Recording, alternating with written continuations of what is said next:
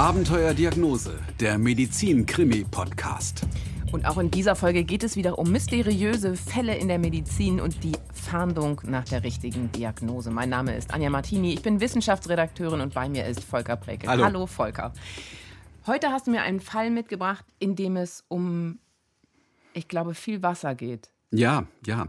Es geht um einen jungen Mann, der hat in dem Jahr, bevor er diagnostiziert wurde, so ungefähr einen ganzen Swimmingpool voller Wasser getrunken. Ein Swimmingpool. Ein Swimmingpool. Es ist kein großer Swimmingpool, aber ich habe das mal nachgerechnet. Also der Swimmingpool, den er in diesem Jahr ausgetrunken hätte, der würde ungefähr zweimal drei Meter messen und wäre 80 Zentimeter tief. Aber bevor jetzt alle ähm, zu Hause oder wo auch immer anfangen zu rechnen, fangen wir doch erstmal mit den kleinen Flüssigkeitsmengen an. Also drei Liter am Tag. Ich habe davon gehört, dass das gesund ist. Was ist das Problem? Äh, genau, drei Liter am Tag. Also das hat der Jan Batarov, so heißt also ähm, unser Protagonist heute. Das hat er eigentlich ähm, auch getrunken und das ist ja schon eine ganze Menge. Also ich kriege das selten hin. Ich weiß nicht, schaffst du das so drei Liter täglich? Ich gehöre eher zu denen, die es vergessen. Also es ist ganz schlecht, das weiß ich, aber ich bin schlecht darin. Dann will ich mal gleich erhöhen. Also ähm, es gibt dann eine Zeit, da ist äh, Jan Batarov, ähm, da trinkt er vier Liter täglich. Und, Vier Liter. Ähm, das kann man noch so ein bisschen ähm, verstehen. Es ist nämlich so, er hat seine Bundeswehrzeit gerade hinter sich gebracht und macht gerade sein Fachabitur. Er lebt in Wetzlar und er ärgert sich, dass er ein paar Kilo zu viel hat. Er macht also ganz viel Sport, um abzuspecken. Er will nämlich von 94 auf 74 Kilo runter. Das ist das Ziel.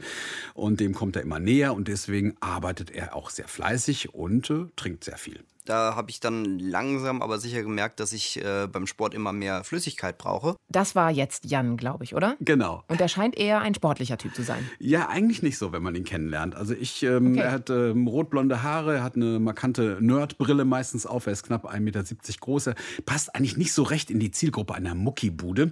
Er ist äh, ganz eloquent und wirkt lebhaft und sympathisch, wenn man sich mit ihm unterhält. Und er spielt sogar manchmal Gitarre in einer Band. Also hätte ich ihn jetzt verortet in einem guten Schallplattengeschäft oder vielleicht in einem guten Buchladen, sowas vielleicht? Ja, eher sowas. Auf das Thema Bücher kommen wir übrigens vielleicht später noch. Okay.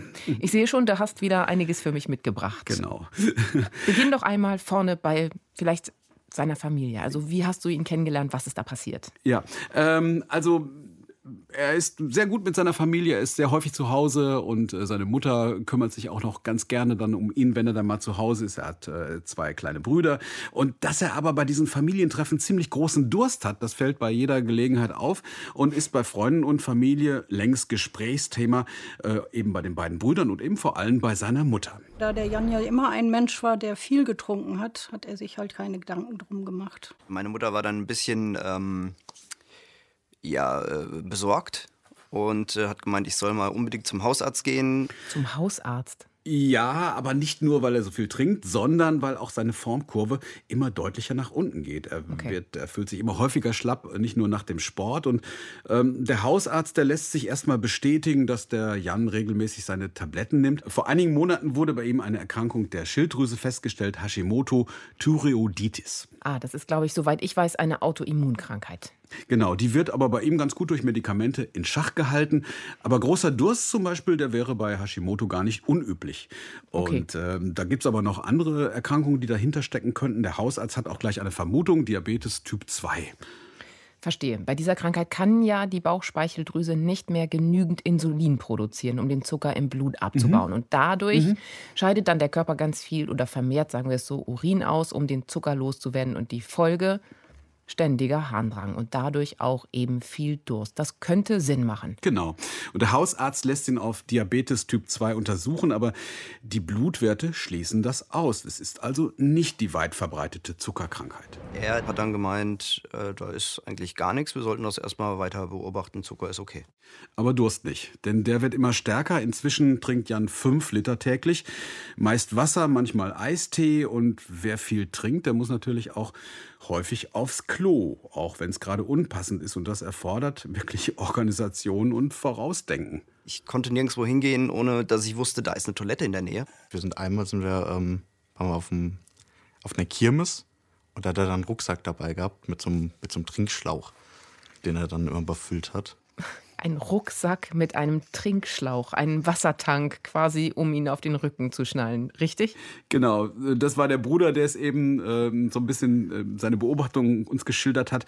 Und ähm, dieses, dieser Rucksack mit Wassertank, so ein Camelback, der ist bei Festivalbesuchern, glaube ich, sehr beliebt und äh, ist so ein permanent Befüllungsgerät. Also ich habe so ein Ding noch nie benutzt. Ich hätte ehrlich gesagt aber auch die Befürchtung, dann zu viel zu trinken, wenn man dann vielleicht auch im, beim Konzert ist und in der zweiten Reihe steht und dann ständig aufs Klo zu müssen.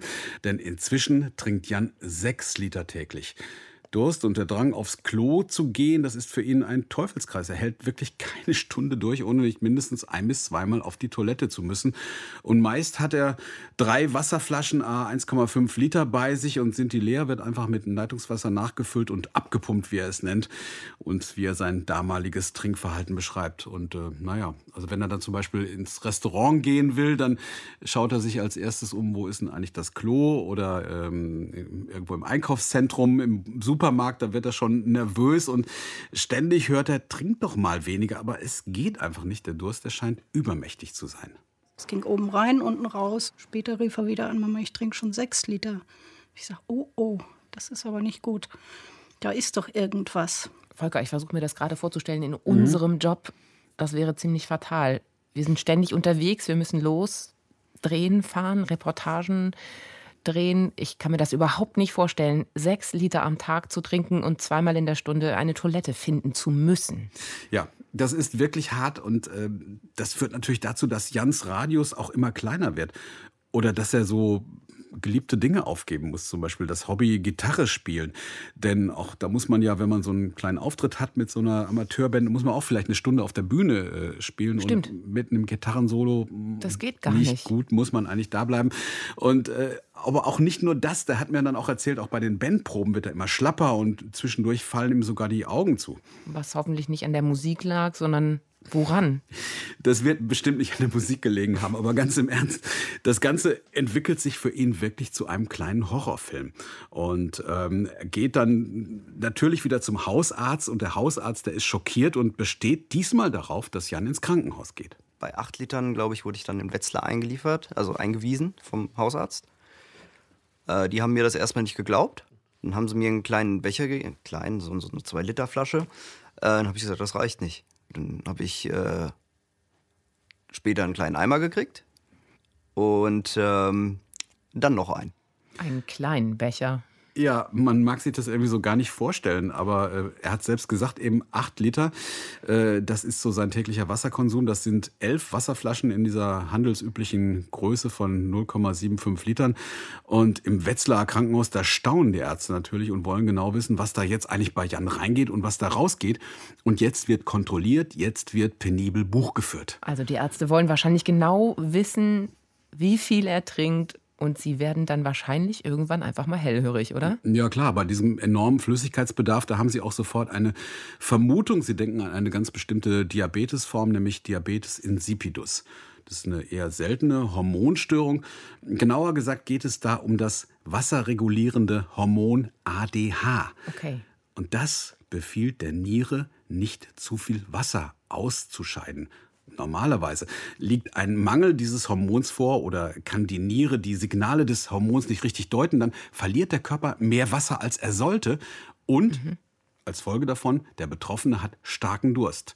Und außerdem ganz fatale Wirkung auch mit der ganzen Flüssigkeit, die also aus dem Körper ausgeschwemmt wird, werden auch die Mineralstoffe ausgeschwemmt, die ja für den Stoffwechsel so wichtig sind. Und weil alle wichtigen Mineralstoffe mhm. also fast wieder rauslaufen, müsste es doch eigentlich auch gefährlich sein, wenn der Körper zu viel Flüssigkeit ausscheidet. Besteht also, kann man fast sagen, Lebensgefahr? Genau. Und deswegen wollen die Ärzte auch rausbekommen, was die Hormonproduktion eigentlich da durcheinander bringt. Und sie haben eine Vermutung, dass diese Störung vielleicht vom Gehirn ausgeht und deshalb schicken sie ihn ins MRT.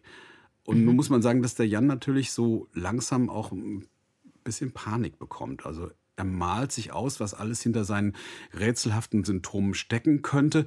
Und ähm, nach der MRT-Untersuchung, da ist er da in seinem Krankenzimmer allein, sitzt auf heißen Kohlen. Das verstehe ich aber auch. Ja, er wartet, dass er nun etwas über die Verdachtsdiagnose erfährt, über den Diabetes insipidus. Und schließlich kommt dann ein Assistenzarzt rein und ähm, die beiden setzen sich hin, Jan Bartaroff hört genau hin, will sich am liebsten alles aufschreiben, aber plötzlich ist da gar nicht mehr von diesem Diabetes insipidus die Rede, sondern von einer sogenannten Raumforderung in seinem Gehirn, was ja auch ein sehr unheimliches Wort ist, also wenn man sich in der medizinischen Terminologie nicht so richtig auskennt. Und diese Raumforderung, die soll noch einmal untersucht werden, woanders mit einem besseren MRT.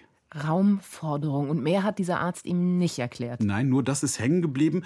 Und ähm, äh, Jan Barteroff hat Angst, er kann vor lauter Angst diese ganzen Infos für sich auch gar nicht mehr sortieren. Nach dem Gespräch ist er dann wieder allein im Zimmer und er, er steigert sich da wirklich in düstere Gedanken und nimmt nur das Schlimmste an. Das kann ich mir vorstellen. Die werden dann wahrscheinlich Raumforderung klingt wie irgendwas Bösartiges, klingt wie irgendein Gehirntumor vielleicht, der da Raum nehmen will, irgendwie sowas, oder? Er hat wahrscheinlich Angst. Ganz genau und das aus gutem Grund. Dann habe ich mir gedacht, ähm, scheiße. mein Opa hatte äh, einen Gehirntumor, so wie ich äh, das äh, gehört hatte, und der ist daran gestorben. Und ja, das war dann erstmal ein Schock. Hm. Wusste ich auch nicht, wohin und äh, mit mir und, und äh, es war einfach ja ziemlich ziemlich heftig. Das tut mir echt leid. Das klingt auch nicht gut, finde ich. Nee, das klingt nicht gut und ähm, muss natürlich auch jemand erzählen. Am, am nächsten Tag besucht den äh, seine, seine Mutter, Mutter, hoffentlich, ja. Ja, genau. Und, und der kann er seine Ängste natürlich äh, nicht lange verheimlichen. Die beiden mhm. verlassen dann das Krankenzimmer, die gehen ein Stück Kuchen essen in der Cafeteria und Jan bleibt natürlich der Bissen geradezu im Hals stecken und, und unter Tränen vertraut er seiner Mutter alles an, diesen bedrohlichen Befund und die Ängste und, ähm, und er glaubt also in der Tat, er hat nicht mehr lange zu leben. Und dann habe ich ihn gefragt, was haben die Ärzte gesagt? Was ist das jetzt und äh, was soll gemacht werden? Er hat dann gesagt, also er wüsste es nicht genau, die haben noch keine Diagnose, was es jetzt ist. Es ist nur, da ist was im Gehirn, was da nicht hingehört und dann spricht man von einem Tumor. Tja, und ob das nun wirklich stimmt, das soll also in einem anderen Krankenhaus abgeklärt werden. Und zwar in Siegen, und zwar ganz schnell.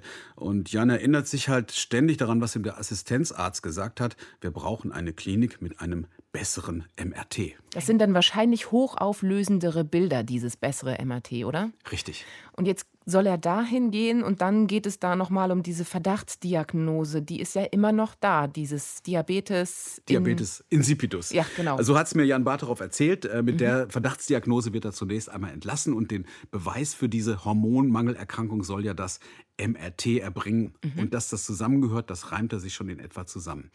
Und ähm, tja, aber in der Zwischenzeit fährt sich Jan Barterow gewissermaßen regelrecht runter. Er gibt oh sein Zimmer in der Wetzlarer Wohngemeinschaft auf. Er zieht erstmal wieder in das Haus seiner Eltern, die leben in einem ganz kleinen Dorf im Taunus. Mhm. Es ist Sommer, aber er kann sich darüber nicht freuen. Innerlich bereitet er sich eher darauf vor, dass das mit dem Abitur in diesem Jahr vielleicht nichts wird. Er sendet Botschaften mit düsteren Andeutungen an Freunde und Bekannte und endlich geht es dann eine Woche später nach Siegen. Der, der MRT-Termin. MRT mhm.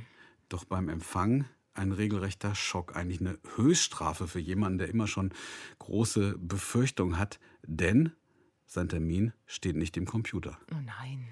Immer wieder bittet er die Assistentin nachzuschauen, doch da findet sich einfach kein Eintrag. Jan ist wie vor den Kopf geschlagen, hat sich die ganze Familie umsonst auf den Weg gemacht und wenigstens will er mit einem Arzt sprechen. Das muss doch wohl möglich sein. Und äh, ja, ist wirklich fix und fertig und außer sich und das führt auch eigentlich zu nichts. Mhm. Wir haben gesagt, nee, haben wir hier nicht drin stehen. Ähm, wenn Sie jetzt zum Arzt wollen, dann äh, müssen Sie noch eine Überweisung holen. Ja, aber woher nehmen und nicht stehlen? Also Jan steht komplett neben sich, seine Mutter behält die Nerven. Mhm. Sie lässt sich die Überweisung vom Hausarzt faxen und mit dieser Überweisung und mit seinen MRT-Bildern aus Wetzlar steht er dann wenig später tatsächlich vor einem Arzt. Hab dem die CD gegeben, die ich aus dem MRT aus Wetzlar mit hatte. Und ähm, der hat sich das angeguckt und hat gesagt, ja, äh, können wir jetzt nicht viel machen wir haben auch nichts frei. Kommen Sie in sechs Wochen wieder. Ich konnte es nicht verstehen. Überhaupt nicht. Wie man so mit einem Menschen umgehen kann, der wirklich Todesangst hat. Mein Sohn hatte Todesangst. Also wieder zurück in den Taunus. alles auf Null und die Wartezeit, die beginnt. Sechs Wochen schlaflose Nächte, sechs Wochen Angst, sechs Wochen, keine Ahnung, so wie du Jan bis hierher beschrieben hast. Mhm. Ja, die ganze Familie bemüht sich natürlich, ihn abzulenken und das mhm. gelingt auch hin und wieder. Bis zu einem Abend, äh, an dem sie alle möglichen Spiele auf den Tisch packen, so Brettspiele, die im Keller gelegen haben oder irgendwo in den Schränken sich verbergen. Und irgendwann holen sie sogar die alten UNO-Karten raus und Gute dann wird Idee. also richtig gezockt. Und eigentlich ist Jan zunächst ganz gut dabei und dann merken die anderen, dass es plötzlich still wird da am Tischende dort, wo Jan Platz genommen hat. Ich bin dabei einfach eingeschlafen, so wie bewusstlos geworden.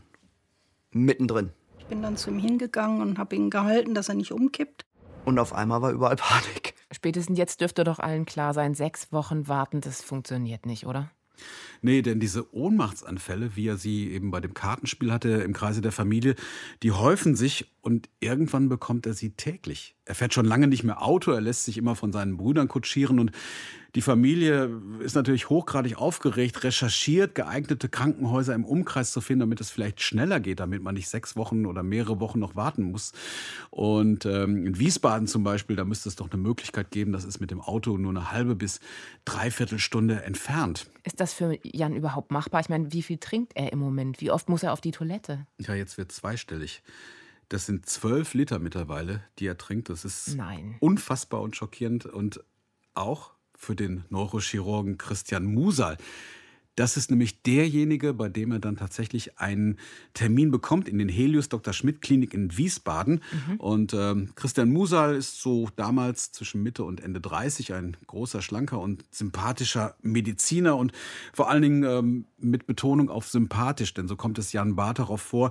Beim ersten Gespräch, da geht Christian Musal direkt auf ihn ein. Er merkt, dass dieser junge Mann dringend Hilfe braucht. Er war ein extrem verunsicherter junger Mann. Er hatte eine eine feucht-schwitzige Haut, wo ich erst gedacht habe, ist er jetzt so aufgeregt, dass er beim Arzt ist? Woher kommt das?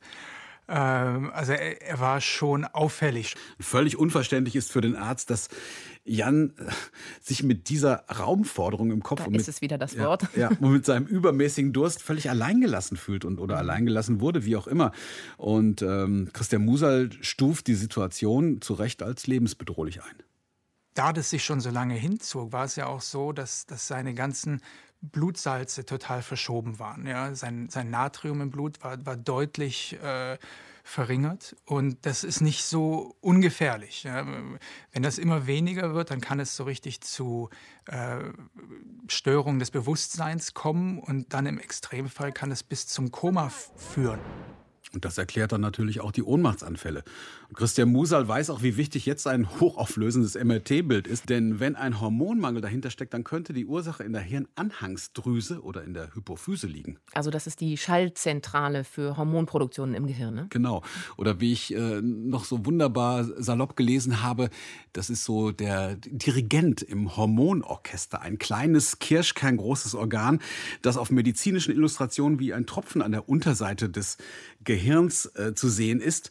Und ähm, ja, also Dirigent im Hormonorchester. Klingt gut. Äh, und in der Hypophyse, genauer gesagt im Hinterlappen der Hypophyse, wird unter anderem der Wasserhaushalt des Körpers reguliert was auch vieles erklären würde. Mhm. Und eines ist Christian Musal sofort klar, sein Team muss sofort handeln. Der Dr. Musal hat dann gesagt, ihre Elektrolyte ist super im Keller. Sie, äh, ich, ich will sie ungern nach Hause schicken. Aber ich habe leider kein Bett für sie. Auch das noch, das kann doch nicht wahr sein. Das ist ja fast wie so ein, das ist kein Krimi mehr. Ich finde, das ist ein Thriller. Und jetzt zeig doch mal dein Buch. Das habe ich gerade nämlich schon gesehen und ähm, da steht irgendwas. Ah ja, genau. Also der Titel des Buches ist Die wilde Geschichte vom Wassertrinker. Warum hast du dieses Buch mitgebracht? Ich weiß nicht, weil es jedes Mal, wenn ich ähm, über diese Geschichte nachdenke, dann kommt mir dieser Buchtitel in den Sinn. Die wilde Geschichte vom Wassertrinker ist von einem meiner Lieblingsautoren, John Irving. John Irving, ja. Und da geht es auch um einen Mann, der Unmengen von Wasser trinkt. Mhm. Und John Irvings Held, ebenfalls ein junger Mann, das gibt es also wirklich parallel, der tut es allerdings, weil es ihm ein Star-Urologe empfohlen hat. Denn Zitat aus dem Klappentext, sein Urogenitaltrakt ist ein schmaler, gewundener Gang. Also eine kräftige Spülung sozusagen. Und die Literatur dazu eben. Genau, jetzt lege ich es auch schon gleich wieder mhm. weg. Äh, ansonsten haben Jan Bartarow und der Held des Buches wenig Ähnlichkeiten, außer Außer, dass beide im weitesten Sinne auch mit gelegentlichen Erektionsstörungen zu kämpfen haben. Er hatte angegeben, dass er äh, seit zwei Monaten äh, eindeutige Potenzstörungen hatte, Erektionsstörungen hatte. Und äh, wir haben auch im Labor gesehen, als wir die ganzen Hormone abgenommen haben, äh, dass auch das Testosteron deutlich erniedrigt war. Das passte alles zusammen. Ja. Am nächsten Tag ist dann aber dann doch ein Bett frei im Krankenhaus und Jan Barterow ist mittlerweile, und das ist wirklich der letzte Stand, mehr geht nicht, bei 14 Litern Wasser am Tag. Und äh, als er dort in den Helios Dr. Schmidt Kliniken in Wiesbaden aufgenommen wird. Das ist unvorstellbar. 14 Liter Wasser. Ich wäre den ganzen Tag beschäftigt zu trinken. Ja, so haben ihn die Ärzte dort auch kennengelernt. Auf dem Nachttisch wirklich eine Batterie von, äh, von Mineralwasserflaschen. Und erst bekommt er natürlich das, was, glaube ich, wirklich das Wichtigste ist in dem Moment, eine Infusion gegen den Elektrolytverlust, also den Verlust der Blutsalze. Es ist höchste Zeit, dass seine Körperchemie da wieder in Ordnung kommt, denn er schneidet ja mit dem vielen Wasser einen großen Teil dieser lebensnotwendigen Mineralstoffe aus. Mhm. Und das zeigen natürlich auch die aktuellen Laborergebnisse. Und den letzten Beweis soll nun endlich das Spezial-MRT liefern. Die hochauflösenden Bilder bitte. Genau, wo sich die Raumforderung dann tatsächlich genauer zeigt, und zwar in einer Größe von anderthalb Zentimetern. Da ist also tatsächlich etwas, aber mehr geben auch diese Bilder nicht preis. Sie sagen nicht, was es ist. Doch die Wiesbadener Ärzte, die schicken den Jan Barterow jetzt nicht wieder weg. Sie reden sich die Köpfe heiß. Was ist denn das, was sich da Platz schaffen will in Jan Barterows Gehirn? Und einer der Ärzte, die sich genauer mit den Bildern beschäftigen, das ist, und jetzt kommt eine neue Arztstimme ins Spiel, Harald Krenzlin. Anhand der Bilder ähm, hatten wir von primären hirneigenen Tumoren über Metastasen, über Fehlbildungstumore, aber auch über Infektionen natürlich nachgedacht. Und jeder hatte so ein bisschen so eine andere Idee auch, was das denn sein könnte. Wir haben dann äh, relativ schnell mit ihm besprochen, dass wir, um eine Diagnose sichern zu können, dort eine, eine Biopsie entnehmen müssen. Das war jetzt wieder Christian Musal, richtig, der mhm. letzte. Das heißt aber doch eigentlich, dass das MRT immer noch keinen Beweis erbracht hat. Oder? Ja, genauso wenig wie eine Nervenwasseruntersuchung. Und Jan Barterow muss tatsächlich jetzt eine Biopsie machen lassen. Am Gehirn. Da haben wir alle Angst gekriegt. Und der Jan hat dann wieder gesagt, Mama, was ist, wenn ich dabei sterbe? Also durch den Knochen mit einer Nadel äh, und Kamera ins Gehirn reingehen am Sehnerv vorbei, um an die Hypophyse, Hypothalamusbereich zu kommen und dann da eine kleine Gewebeprobe zu entnehmen. Also so hat eben äh, Jan das verstanden und der Tag der Operation, das ist dann, ähm, äh, der ist dann im September gekommen und äh, Christian Musal, der arbeitet natürlich mit größter Vorsicht, denn der Eingriff führt extrem dicht an den Sehnerven vorbei. Als wir das gemacht haben, haben wir schon gesehen, dass hinter der Sehnervenkreuzung, wo nach unten äh, die dritte Hirnkammer beginnt, dass dort durch eine kleine bindegewebige Membran schon so blumenkohlartig etwas durchgeschimmert hat. Blumenkohlartig finde ich fürs Gehirn jetzt irgendwie eine schwierige Beschreibung. Ja, im OP-Bericht äh, steht sogar noch schöner. Eine schollige, blumenkohlartige Erhabenheit. Also okay. ich finde immer die. Äh, das ist von schlichter Schönheit, diese Passagen in den Berichten. Aber vielleicht eigentlich ein guter Begriff, um ein Bild von dieser mysteriösen Raumforderung entstehen zu lassen. Es sah nicht typisch für einen Tumor aus. Also wir konnten dann auch nicht sagen, ah, alles klar, das ist es, sondern wir haben dann zunächst eine kleine Probe entnommen, haben die sofort zum Pathologen geschickt äh, für den intraoperativen Schnellschnitt. Also während der Operation. Genau. Die Pathologen, die warten sozusagen schon auf das Präparat. Sie haben auch nicht viel Zeit, um es zu beurteilen, denn Jan ist ja noch im OP. So nach einer halben bis dreiviertel Stunde rief dann der Pathologe äh, im OP-Saal an und hat uns dann durchgegeben, ja, also das sieht ganz stark nach einem entzündlichen Prozess aus. Er sieht also typische äh, Entzündungszellen. Also Entzündungszellen, das heißt kein Tumor. Genau, nichts wird entfernt, äh, sondern eben die Gewebeprobe wird nur entnommen und das ist genau das, was die Ärzte wollten. Und diese Gewebeprobe, die werden sie jetzt gründlich unter die Lupe nehmen lassen von den Pathologen, die jetzt umso mehr gefragt sind. Denn noch weiß ja niemand, was diese Entzündung ausgelöst haben könnte. Und ähm, noch rechnen die Ärzte mit allem. Ähm, aber auf Christian Musal und sein Team wartet eine echte Überraschung. Wir waren ziemlich überrascht. Also der, der Pathologe hat sich ganz klar festgelegt. Dementsprechend haben wir erstmal alle gestutzt, äh, weil ich glaube, keiner von uns so einen Fall jemals vorher schon gesehen hatte. Ja, welchen Fall denn? Bitte nicht so lange auf die Folter spannen. Es ist so, bei Jan Bartarow hat sich die Immunabwehr gegen seinen eigenen Körper gerichtet. Und das hat die Entzündung ausgelöst, bei der sich winzige Gewebeknötchen bilden, sogenannte Granulome. Und diese Granulome, die lagern sich bei dieser Erkrankung meistens in der Lunge ab. Aber bei Jan Bartarow ist das ganz anders. Diese Ablagerungen, die haben vor allem seine Hypophyse befallen und dort die Hormonproduktion ins absolute Chaos gestürzt. Es handelt sich um eine sehr, sehr seltene Autoimmunerkrankung und dieser Autoimmunprozess, der erklärt sowohl den Testosteronmangel als auch die Diabetes-Symptome und Auslöser für den übermäßigen Durst ist tatsächlich das fehlende Hormon ADH. Und der Name der seltenen Krankheit lautet Neurosarkoidose. Und das ist wahrscheinlich auch wieder eine seltene Krankheit. Ja, in diesem Fall ganz besonders selten, da die Granulome, die Ablagerungen fast ausschließlich eben im Gehirn, an der Hypophyse, an der Hirnanhangsdrüse zu finden sind und nur einige wenige in der Lunge. Und Harald Krenzlin und Christian Musal, die wälzen in den nächsten Tagen natürlich die Fachliteratur. Sie suchen nach vergleichbaren Fällen und finden international gerade mal drei. Es gibt da noch ein CT, das die Diagnose bestätigt, aber sie sind sich halt sicher, sie haben das gefunden, was die Mediziner manchmal gerne einen Kolibri nennen, eine ganz, ganz seltene Erkrankung. Aber diese seltene Erkrankung, gibt es da irgendwelche Behandlungsmethoden bereits? Genau, so selten wie sie ist, äh, sie kann gut behandelt werden. Äh, die Ärzte haben schon relativ schnell nach der Operation mit einer Cortisontherapie angefangen und die hat zu einer Hemmung dieser Entzündung geführt und ähm, die Symptome, die sind tatsächlich relativ schnell rückläufig gewesen. Zum Beispiel das mit dem Durst. Das wird sofort besser. Er ist jetzt wahrscheinlich bei mittlerweile er war bei 15 Litern? Nee, da geht es nicht mehr weiter. Es war wirklich, nein, bei 14 Litern. Okay. Das war wirklich der Höchststand halt eigentlich. Und dann geht es innerhalb weniger Tage auf 10, dann auf 8 und schließlich auf 5.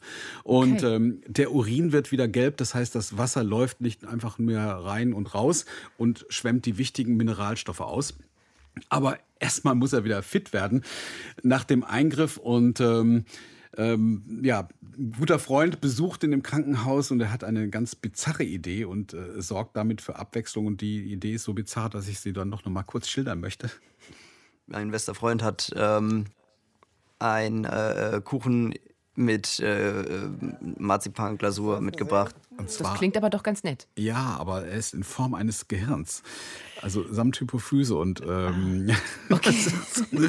also ein echt ein ungewöhnliches ja. Mitbringsel, aber das äh, über das Jan schon wieder lachen kann. Aber dann gibt es dann äh, leider dann also trotz der äh, Diagnose und äh, trotz ähm, äh, trotz der erfolgreichen Therapie dann doch noch einen gehörigen Dämpfer, denn die schwierige OP die ist nicht ganz reibungslos verlaufen, denn äh, nachdem die Fäden gezogen wird, da geht es ihm schon wieder schlecht. Aber da ist er schon wieder zu Hause, oder? Ja, aber er fühlt sich schlimmer als vorher. Er fährt also sofort wieder ins Krankenhaus, muss sofort ins MRT. Und nur 45 Minuten später erhält er eine ganz schlechte Nachricht. Äh, wir haben da ein kleines Problem, sagt man ihm. Da ist eine seltsame Ansammlung an der Wunde. Granulome wieder. Nee, diesmal nicht. Äh, ein Krankenhauskeim hat sich irgendwie ah. in die Wunde gefressen und sogar den Knochen angegriffen. Das Gehirn muss mit Antibiotika auch gespült werden. Es wird sogar ein kleines Stück Schädelknochen um die Wunde herum weggefräst und später durch ein Implantat ersetzt. Also er bekommt es noch mal richtig, richtig, dicke, der arme Jan. Mhm.